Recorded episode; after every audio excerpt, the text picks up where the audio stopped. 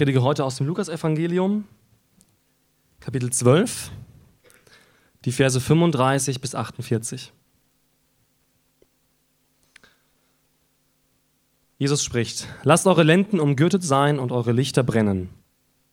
Und seid gleich den Menschen, die auf ihren Herrn warten, wann er aufbrechen wird von der Hochzeit, damit, wenn er kommt und anklopfe, sie ihm sogleich auftun. Selig sind die Knechte, die der Herr, wenn er kommt, wachend findet. Wahrlich, ich sage euch, er wird sich schürzen und wird sie zu Tisch bitten und kommen und ihnen dienen. Und wenn er kommt in der zweiten oder in der dritten Nachtwache und findet so, selig sind sie. Das sollt ihr aber wissen. Wenn ein Hausherr wüsste, zu welcher Stunde der Dieb kommt, ließe er nicht in sein Haus einbrechen. Seid auch ihr bereit. Denn der Menschensohn kommt zu einer Stunde, da ihr es nicht meint. Petrus aber sprach, Herr, sagst du das Gleichnis zu uns oder zu allen? Der Herr aber sprach, Wer ist denn der treue und kluge Verwalter, den der Herr über seine Leute setzt, damit er ihnen zur rechten Zeit gibt, was ihnen zusteht? Selig ist der Knecht, den sein Herr, wenn er kommt, das tun sieht. Wahrlich, ich sage euch, er wird ihn über alle seine Güter setzen. Wenn aber jener Knecht in seinem Herzen sagt, mein Herr kommt noch lange nicht, und fängt an, die Knechte und Mägde zu schlagen und zu essen und zu trinken und sich voll zu saufen, dann wird der Herr dieses Knechtes kommen an einem Tag, an dem er es nicht erwartet, und zu einer Stunde, die er nicht kennt, und wird ihn in Stücke hauen lassen und wird ihm seinen Teil geben bei den Ungläubigen.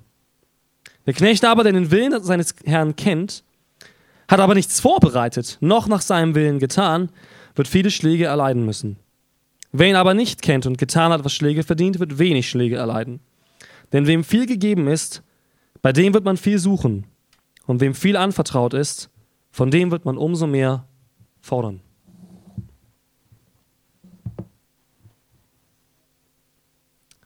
Schöne, angenehme Sonntagmorgenworte, die wir hier hören. Aber es sind die Worte Jesu. Und wir kommen nicht drum herum, diese Worte zu lesen, zu behandeln, zu prüfen und darüber zu meditieren und zu überlegen, was bedeuten diese Worte für uns und was möchte uns unser Herr sagen. Ich glaube, dass diese Worte sehr aktuell sind für uns.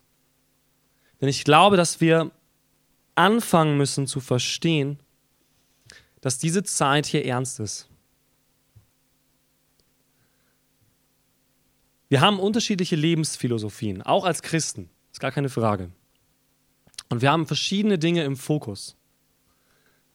Ich glaube aber eine Sache, die jeder Christ, von dem ich gelesen habe, alle Jünger, die ersten Apostel, die großen Nachfolger Jesu, sie alle hatten eine Sache klar und fest in ihrem Leben. Jesus kommt wieder. Amen. Er kommt wieder. Und er kommt für uns. Das erste Mal, wenn er kommen wird, kommt er als der Bräutigam, der seine Braut holt. Er wird uns zu sich holen. Wir werden entrückt werden zu ihm in den Himmel, wie es im Neuen Testament heißt, im Thessalonicher Brief. Wir werden zu ihm entrückt werden, ihm entgegen und werden bei ihm sein in Ewigkeit. Darauf warten wir. Darauf warte ich, jedenfalls. Ich hoffe, ihr wartet auch darauf. Ja? Und ich hoffe, das ist eure Hoffnung. Denn das ist die Grundlage der Hoffnung in der Bibel. Ich habe schon mal darüber gepredigt bei euch, schon ein bisschen her. Die Grundlage der Hoffnung ja im ersten Korintherbrief, die Auferstehung der Toten, wenn Jesus kommt, dass er uns holen wird. Das ist unsere Hoffnung. Nichts anderes. Nichts in dieser Welt ist meine Hoffnung, dass es mir irgendwann besser geht, dass ich irgendwann ein Leben habe, das so toll ist, dass ich Jesus nicht mehr brauche. Nein, meine Hoffnung ist, dass Jesus kommen wird und dass er mich holen wird und dass er mich kleiden wird mit einem neuen Gewand und dass er mir einen neuen Namen geben wird und dass ich einen neuen Körper bekommen werde und dass ich ewiges, unvergängliches Leben bekommen werde. All diese Dinge verspricht Gott uns, die wir an ihn glauben. Haben wir dieses Bewusstsein? Damit fängt es an. Wenn wir dieses Bewusstsein nicht haben, werden wir diese Worte Jesu nicht verstehen. Oder wir werden sie falsch verstehen. Wir kriegen sie, neudeutsch gesagt, in den falschen Hals. Ja? Wer nicht versteht, dass er hier eigentlich von einer Hoffnung redet, die für alle Gläubigen gilt, dann verstehen wir diese Worte falsch. Denn dann sehen wir plötzlich einen Jesus, der plötzlich hart ist. Ja? Und wir haben ja oft diese Problematik, gerade in Evangelien. Da ist ein Jesus, der geht zu einer Prostituierten und, und sagt, hey, dir ist vergeben. Und im nächsten Augenblick spricht er die härtesten Worte, die man je in der Bibel gelesen hat. Ja? Das ist derselbe Jesus. Jesus ist nicht der Richter und Jesus ist nicht der Streichler, sondern Jesus ist die Wahrheit. Und deswegen war er klar in seinen Worten und in seinem Tun. Er war klar in der Liebe, das müssen manche von uns lernen. Und er war klar in der Wahrheit und das müssen auch manche von uns lernen. Oft springt man so von der einen Seite vom Pferd. Ja? So. Man macht oft Kompromisse. So, ich hätte gern den netten Jesus und der andere hätte gern den harten Jesus. Ja?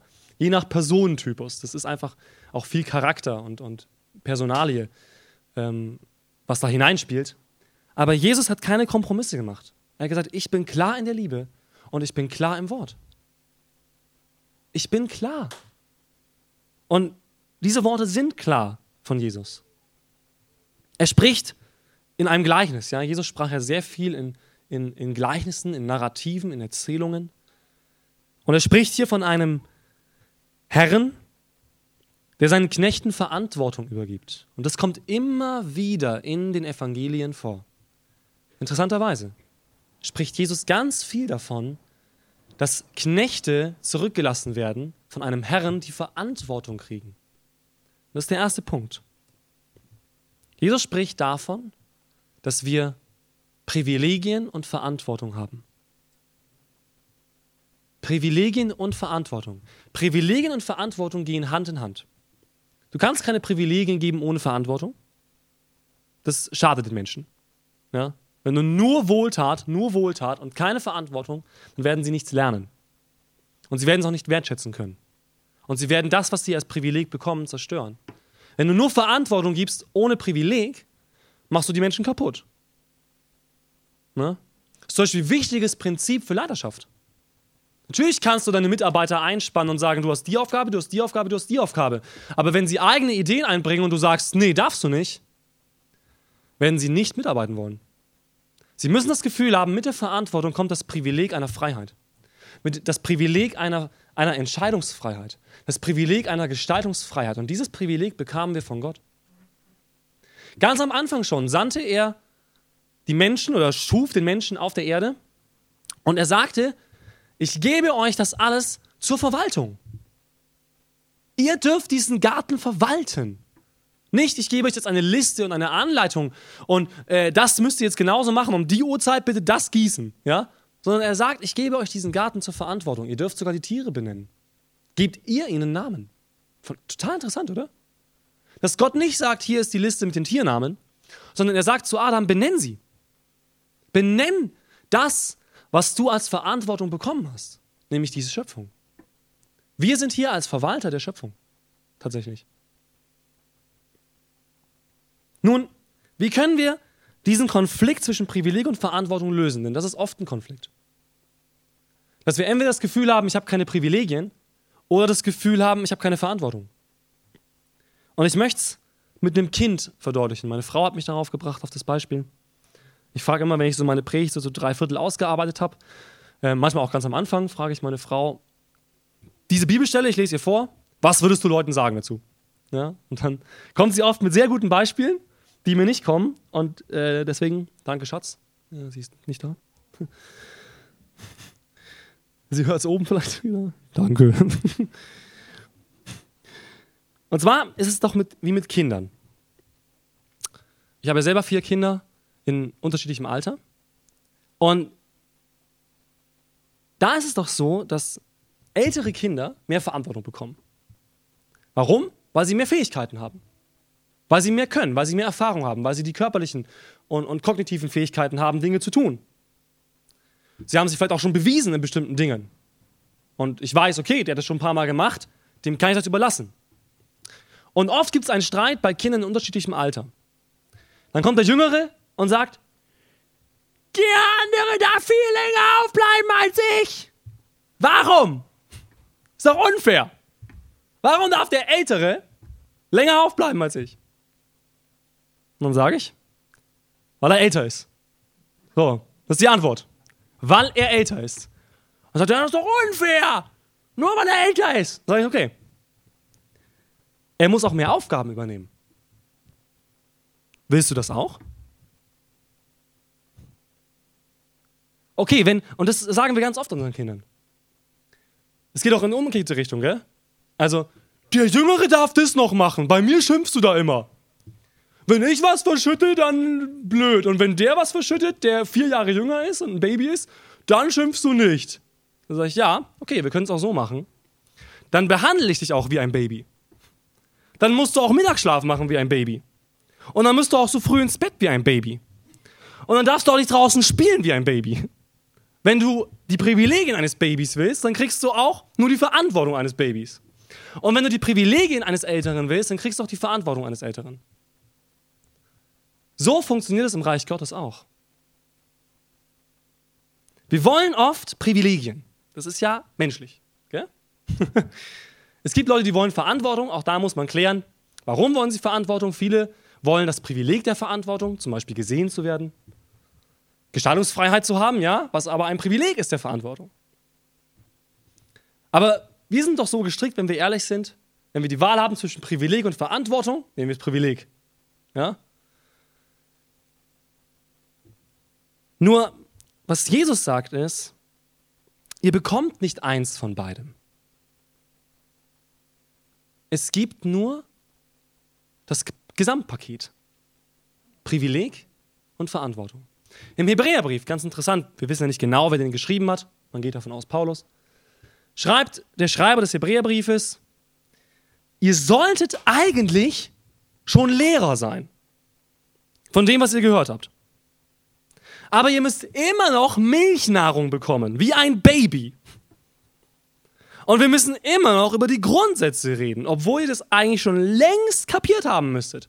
Und das Ziel ist, dass ihr in allem, in der Erkenntnis, in der Nachfolge, im Charakter zu Jesus hinwachst.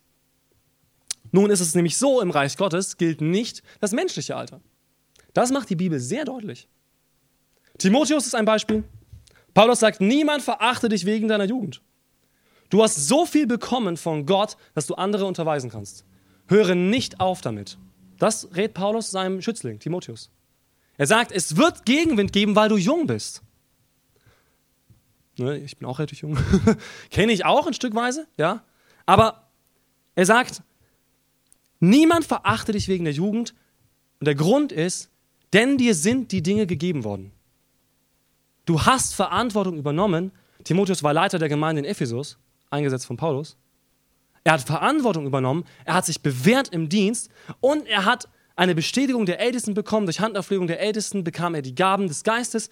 Er hat sich bewährt und er hat Verantwortung übernommen und deswegen bekam er Privilegien.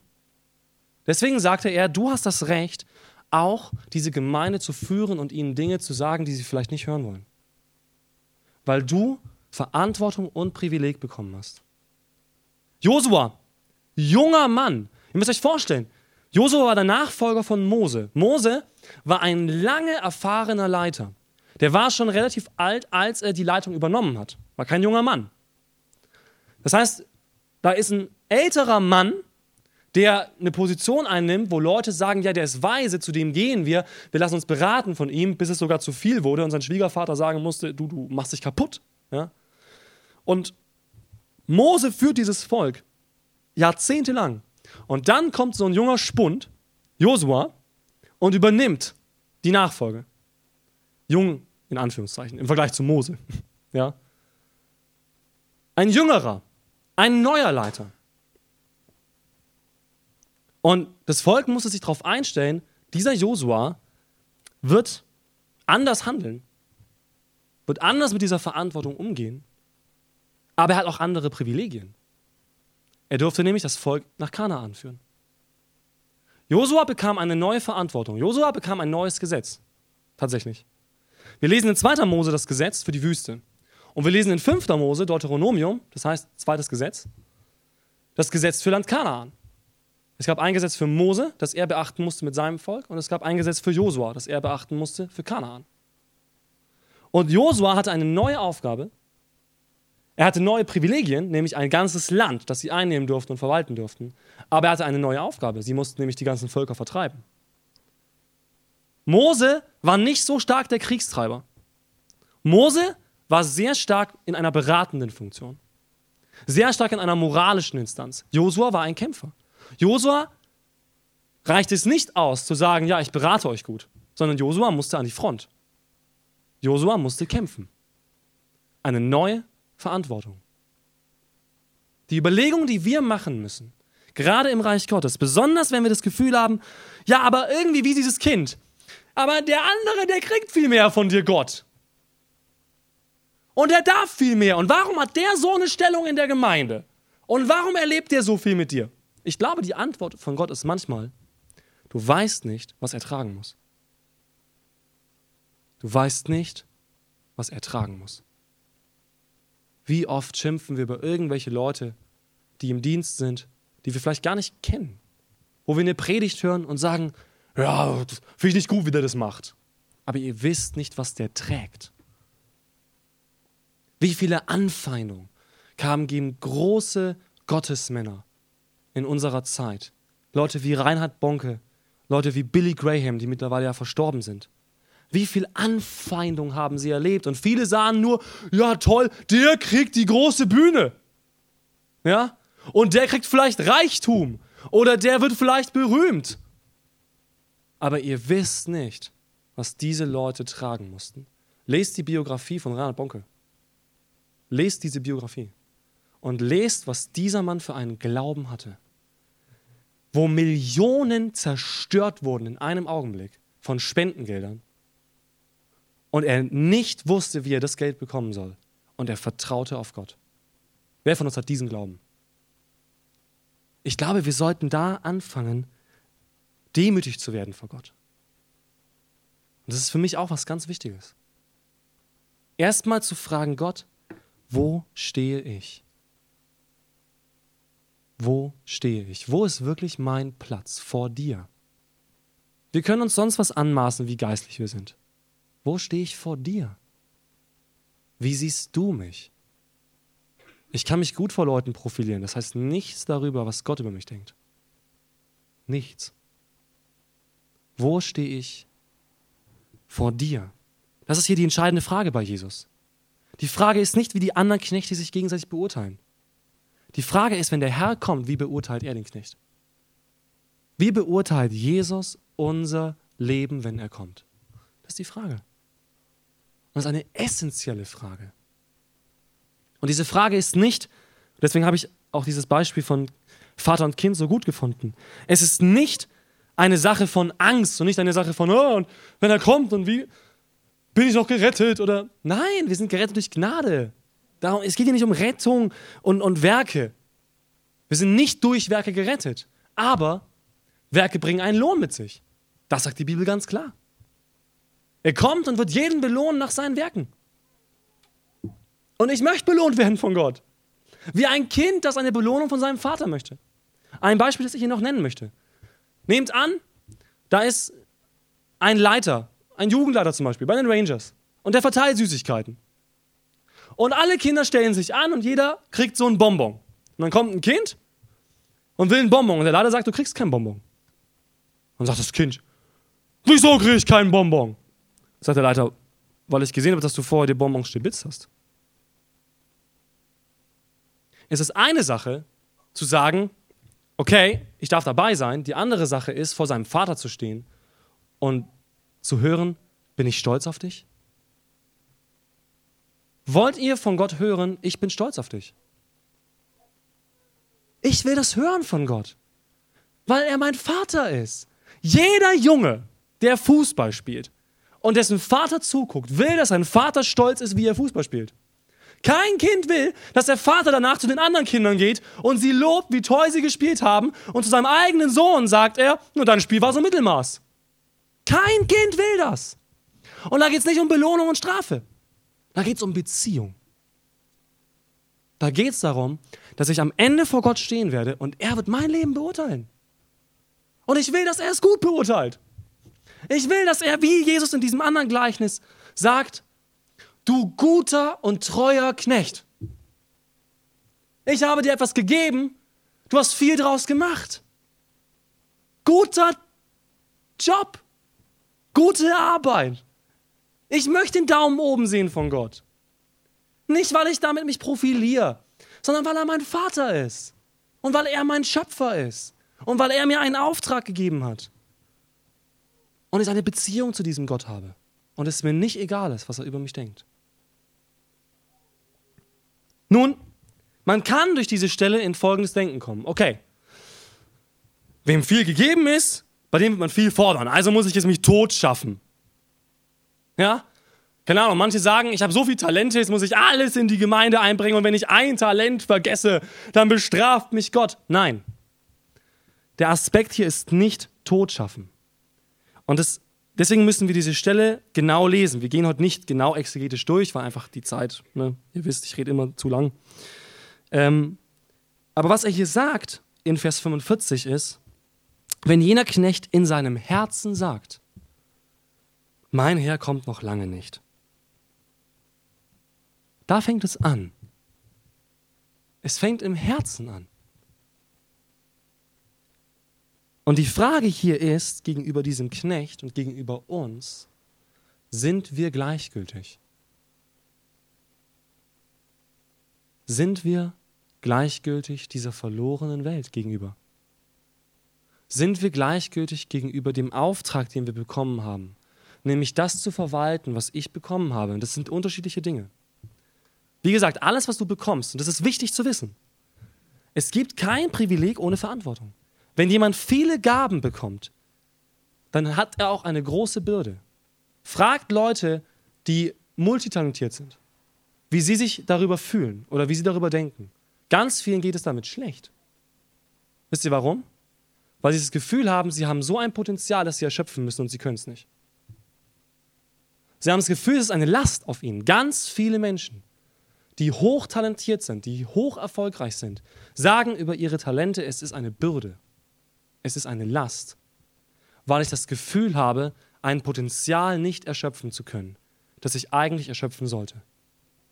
Jedem sind Dinge gegeben, Meistens redet man hier von Begabung und Talente. Ja? Aber es sind andere Dinge. Manchen von euch sind Menschen anvertraut. Kinder, eure eigenen Kinder sind euch anvertraut. Ja? Kinder im Jugendbereich. Ja, ich bin jetzt frisch bei Ranger eingestiegen. Diese Kinder sind mir jetzt anvertraut. Ja? Diese sechs Jungs in dem Pfadfinderteam. Ich bin jetzt verantwortlich für die. Das ist meine Verantwortung. Das ist ein Privileg, weil ich darf einen Teamtreff gestalten. Und ich darf, ich darf mich da ausprobieren, ich darf meine Gaben einbringen, ich darf erfahren, wie toll es ist, wenn Kinder einen als Vorbild nehmen. Aber ich habe Verantwortung für diese Kinder. Ich habe Verantwortung. Ich glaube, das Problem dieses Knechtes waren zwei Dinge. Das erste war Gleichgültigkeit und das zweite war fehlende Gottesfurcht. Gleichgültigkeit ist einer der Killer in der Gemeinde Gottes. Gerade hier. Gleichgültig können wir nicht sein, wenn um uns herum immer Leid wäre. Dann ist niemand gleichgültig, außer er resigniert gegenüber diesem Leid und verzweifelt. Aber ich glaube, unsere Gleichgültigkeit kommt daher, dass es uns zu gut geht. Dass der Knecht, eben wie hier geschrieben steht, dann säuft er und trinkt und er lebt sein Leben. So, er sagt, ja toll, jetzt habe ich Freizeit, bin ja quasi gerettet, bin ja in Verantwortung gestellt, ja, jetzt kann ich mein Leben leben.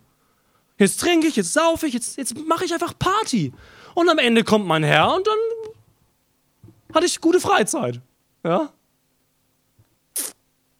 Was ist das für eine Haltung?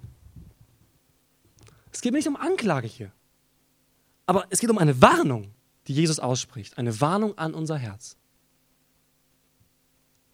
Es ist egal, wie alt du bist. Es ist völlig wurscht. Also das sagt die Bibel so eindeutig. Es ist völlig wurscht, wie alt du bist. Bis wir tot sind, haben wir einen Auftrag. Bis wir sterben. Der kann sich ändern. Auch Paulus Auftrag änderte sich. Paulus sagt am Ende, ich bin meinen Lauf gelaufen. Ich habe meinen Kampf gekämpft. Okay, ich bin nicht mehr an der Front. Ich bin im Gefängnis. Aber Paulus hat bis zum Ende seinen Auftrag verfolgt. Er hat den Gemeinden geschrieben, er hat Besuch bekommen, er hat Leute bekehrt aus dem Gefängnis heraus. Krass, oder? Aus dem Gefängnis. Was für eine Ausrede haben wir denn dann? Ja? Der bekehrte Menschen aus einem Gefängnis heraus. Nicht im Gefängnis, sondern Menschen, die von außen kamen, zu ihm. Welche Ausrede haben wir? Das ist eine Frage an mich selber. Welche Ausrede habe ich? Wenn ich mein Leben anschaue, Herr, wo, wo, ist, wo ist die Frucht in meinem Leben? Was kommt aus meinem Leben raus? Was wird aus meinem Leben heraus wachsen? Und ich will nicht, dass mein Leben vorbeizieht und, okay, er hat gelebt, war ein Christ, schön, dass er da war. Nein! Ich will, dass ich Menschen mitnehme in den Himmel. Ich will, dass ich Menschen begegne, die neben mir an der Himmelspforte stehen werden und die sagen werden, hey, du hast mich damals auf einen Weg geführt. Und da waren zehn andere, die haben mir auch noch geholfen, bis ich am Ziel ankam. Ich will erleben dürfen, wenn ich auf mein Leben zurückblicke, was ich meinen Kindern überlassen habe. Was habe ich in meine Kinder reingesät? Wie habe ich meine Frau behandelt? Was habe ich Menschen Gutes getan? Ich will nicht beschämt sein vor Gott. Aber es fängt bei meinem Herzen an. Es bringt nichts, in Aktionismus zu kommen. Nichts. Und dann zu sagen, und jetzt muss ich aber, es gibt Leute, die machen sich wirklich kaputt, weil sie denken, sie müssen Gott was beweisen. Ich muss Gott nichts beweisen, ich muss Verantwortung übernehmen. Das ist kein Beweisen, das ist einfach ein Tun. Ein Treusein in dem, was ich bekommen habe. Und es fängt damit an, ob ich diesen Punkt wirklich ernst nehme. Dass ich sage, ja, am Ende muss ich vor Gott stehen. Am Ende muss ich mich verantworten vor diesem Gott. Nicht um gerettet zu werden. Aber die Bibel sagt, dass am Ende die Bücher unserer Werke aufgeschlagen werden. Und Paulus warnt davor an eine Gemeinde und sagt, es gibt Menschen, die sind Mitarbeiter Gottes, aber von ihrem Werk bleibt nichts. Wenn das Feuer kommt, wenn sie geläutert werden, verbrennt es wie Stroh, es bleibt nichts übrig. Da geht es nicht um Rettung. Da geht es da geht's darum, ob ich Respekt habe vor Gott. Das sind die zwei Aspekte für mich. Beziehung und Respekt. Nur Beziehung kann sein, ja, ja, Gott wird schon sagen, alles gut. Ja, ich lieb, er liebt mich, ich liebe ihn, alles gut. Ja, aber er ist immer noch dein Gott. und er ist immer noch dein Schöpfer. Und er ist immer noch der, der diese Welt in seiner Hand hält. Und diese Welt ist wie ein, ein Schemel für seine Füße. Ja? So, wer sind wir? Gott zu sagen, ja. Also kannst du mir doch sagen, nicht, kannst mir doch nicht sagen, wie ich mein Leben leben soll. Natürlich kann er mir sagen, wie ich mein Leben leben soll. Er hat mich gemacht. ja? Diesen Respekt vor Gott zu haben und diese Kombination aus Beziehung und Respekt ist für mich eine Vater-Kind-Beziehung. Das ist genau diese Beziehung, die Gott sich wünscht. Denn ein Kind hat Respekt vor seinem Vater, wenn der Vater den Respekt auch verdient. Ist auch wichtig. Aber ein Kind hat einen natürlichen Respekt vor seinem Vater und eine natürliche Liebe zu seinem Vater. Das ist beides gegeben. Jetzt kann natürlich die Frage kommen, das letzte Punkt. Ja, was ist mir denn anvertraut? Das kann natürlich eine Ausrede sein. Ja, mir ist ja gar nichts anvertraut. Ich habe ja gar nichts, was ich machen könnte. Ich habe ja gar nichts, was ich einsetzen kann. Ne? Ich, der, kann, der kann viel besser reden als ich. Und der kann viel, viel besser evangelisieren als ich, ja. Du hast auch in der Anleitung so schön angeschnitten, ja, so, der könnte das doch besser und ach da, ne, muss ich jetzt auch nicht unbedingt rein. Eine Sache, ich kann nicht euch beantworten, was ihr für Gaben habt und so. Jeder hat Gaben, jeder hat Talente. Ist ganz sicher. Nicht nur natürliche, sondern ich glaube auch sogar geistliche. Ja, Im Bereich der Geistesgaben glaube ich, dass jeder was bekommen hat, dass wir auch geistlichen Dienst tun können, übernatürlichen Dienst. Aber gehen wir mal einen Schritt zurück. Was sagt denn Jesus hier explizit, was diese Leute bekommen haben? Er sagt am Ende eine Unterscheidung. Der Knecht aber, der den Willen seines Herrn kennt, aber nichts vorbereitet hat, noch nach seinem Willen gehandelt hat, der wird viel Strafe bekommen. Und derjenige, der seinen Willen nicht gekannt hat und es nicht getan hat, wird wenig Strafe bekommen. Also, wem viel gegeben ist, dem man, bei dem wird man viel suchen und wem viel anvertraut ist, von dem wird man umso mehr fordern. Interessant, gell? Er nennt hier den Willen Gottes. Die meisten Menschen in dieser Welt, oder auf jeden Fall die Mehrheit, haben keinen freien Zugang zum Willen Gottes. Wusstet ihr das? Die meisten Menschen dieser Welt haben keinen freien Zugang zu dem hier. Viele Menschen können nicht mal lesen. Okay? Aber fängt es schon an. Und ich rede jetzt nicht in Deutschland, sondern ich rede auf der Welt.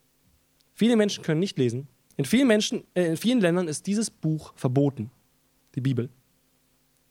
Es ist verboten einfach. Du darfst nicht mal besitzen. Geschweige denn lesen. Geschweige denn predigen.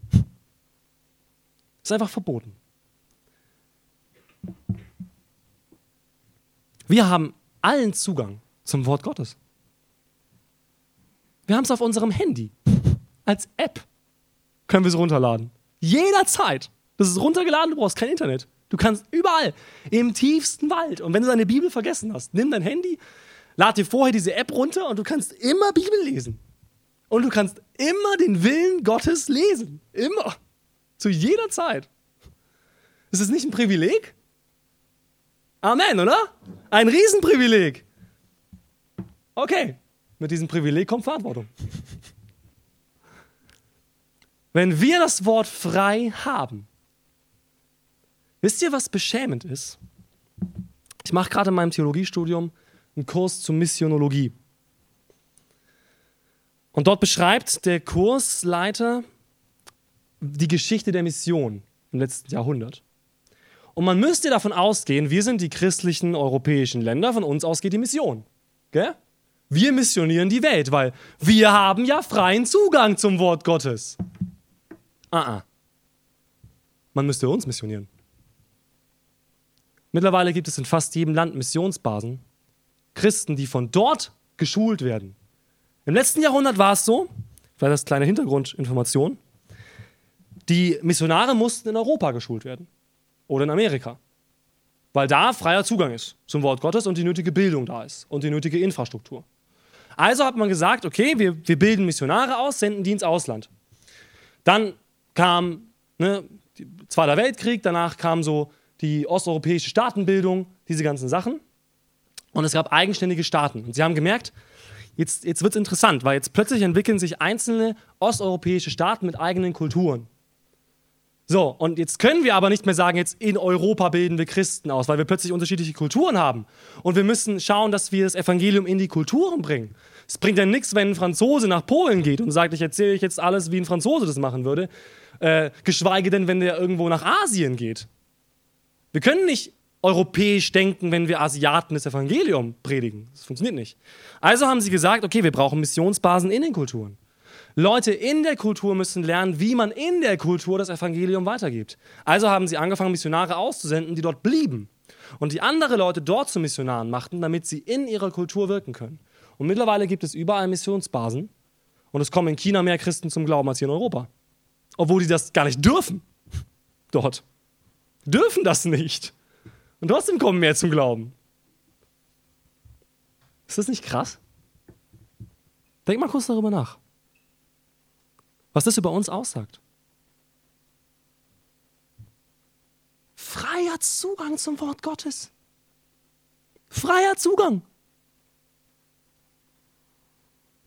Das ist keine Anklage, nochmal, sondern ich wünsche mir, dass in uns ein Feuer entbrennt. Dass wir sagen, jetzt erst recht. Wenn wir schon das alles haben, jetzt erst recht. Und wenn die Leute mich komisch angucken, okay, dann gucken sie mich komisch an.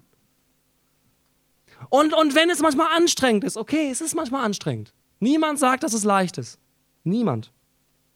Und wenn ich manchmal Dinge machen muss, die ich nicht machen möchte, okay, ich mache es trotzdem.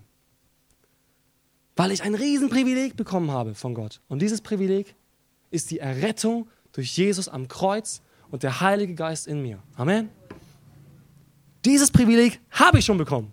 Mindestens das. Und damit habe ich eine Verantwortung, hinauszugehen und Menschen das zu sagen.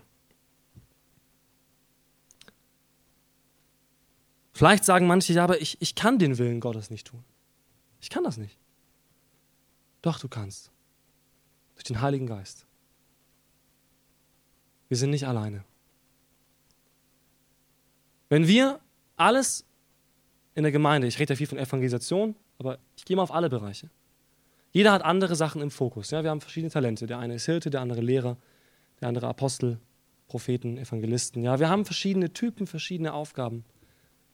Aber all diese Missionen in diesen Bereichen sind nutzlos und scheitern ohne den Heiligen Geist.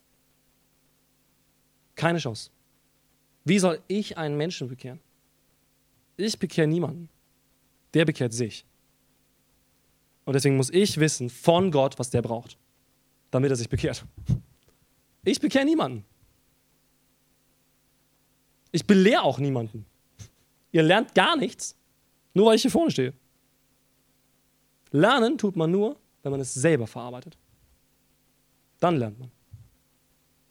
Und wir können diese Dinge tun. Wir können diese Dinge tun durch den Heiligen Geist. Wir können das Evangelium weitergeben durch den Heiligen Geist. Wir können dienen in der Gemeinde durch den Heiligen Geist.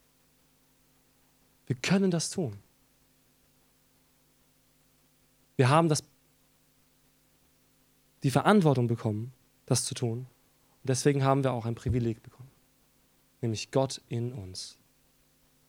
Jesus wohnt in uns. In uns. Macht euch das bewusst. Jetzt, in diesem Augenblick. Gott wohnt hier. Ich bin sein Tempel. Ich bin sein Tempel. Ich bin so gerecht wie er. Weil die ganze Gerechtigkeit Jesu mir angerechnet wurde. Versteht ihr? Was hindert mich?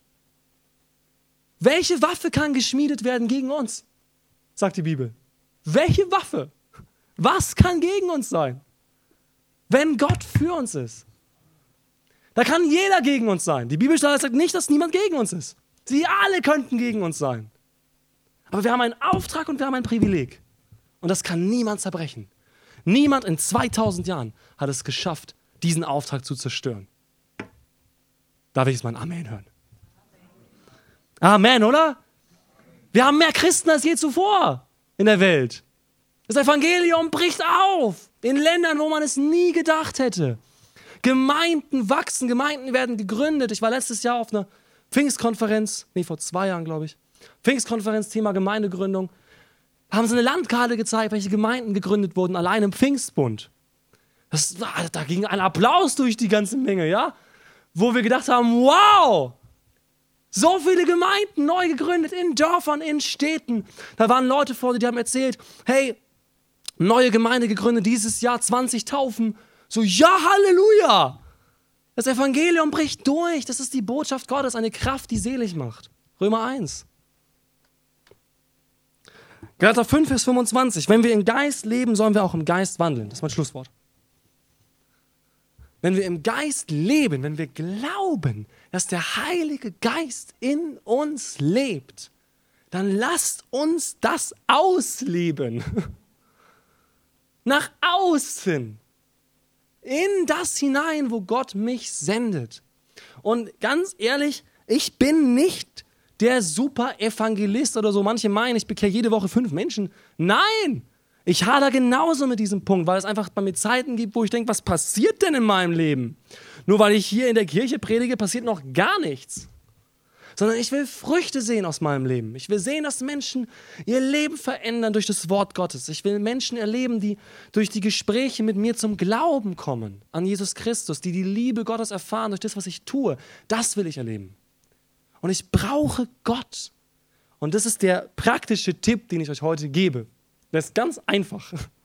Wenn ihr sagt, ja, irgendwie, ich will, nicht, weil ich muss, sondern weil ich ein Riesenprivileg bekommen habe von Gott. Ich will mehr. Ich will mehr erleben, wie dieses Kind. Ich will auch mehr dürfen.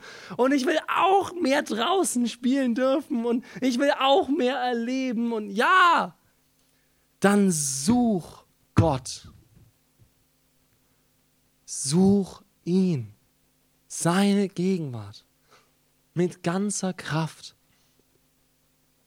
Fleht zu ihm. Geht auf die Knie. Schreit zu ihm. Und sagt, Herr, ich habe das Gefühl, das ist noch nicht in meinem Leben. Mach du es. Ich will es. Ich bin bereit. Okay, ich bin auch bereit, Verantwortung zu übernehmen. Ich bin bereit, dass es hart wird.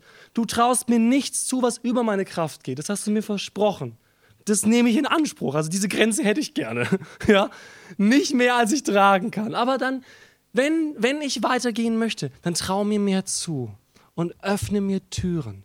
Aber wir brauchen die Gegenwart Gottes. Ich glaube, dass dieser Knecht seinen Herrn nicht kannte. Der kannte seinen Herrn nicht. Sonst hätte er das nicht gemacht. Und das sagt Jesus auch immer wieder. Die Knechte, die ihn kennen, die folgen ihm nach.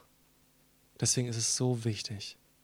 Nicht um Gott was zu beweisen, nicht um der beste Christ zu sein. Leute, dieses Denken muss raus aus unseren Köpfen.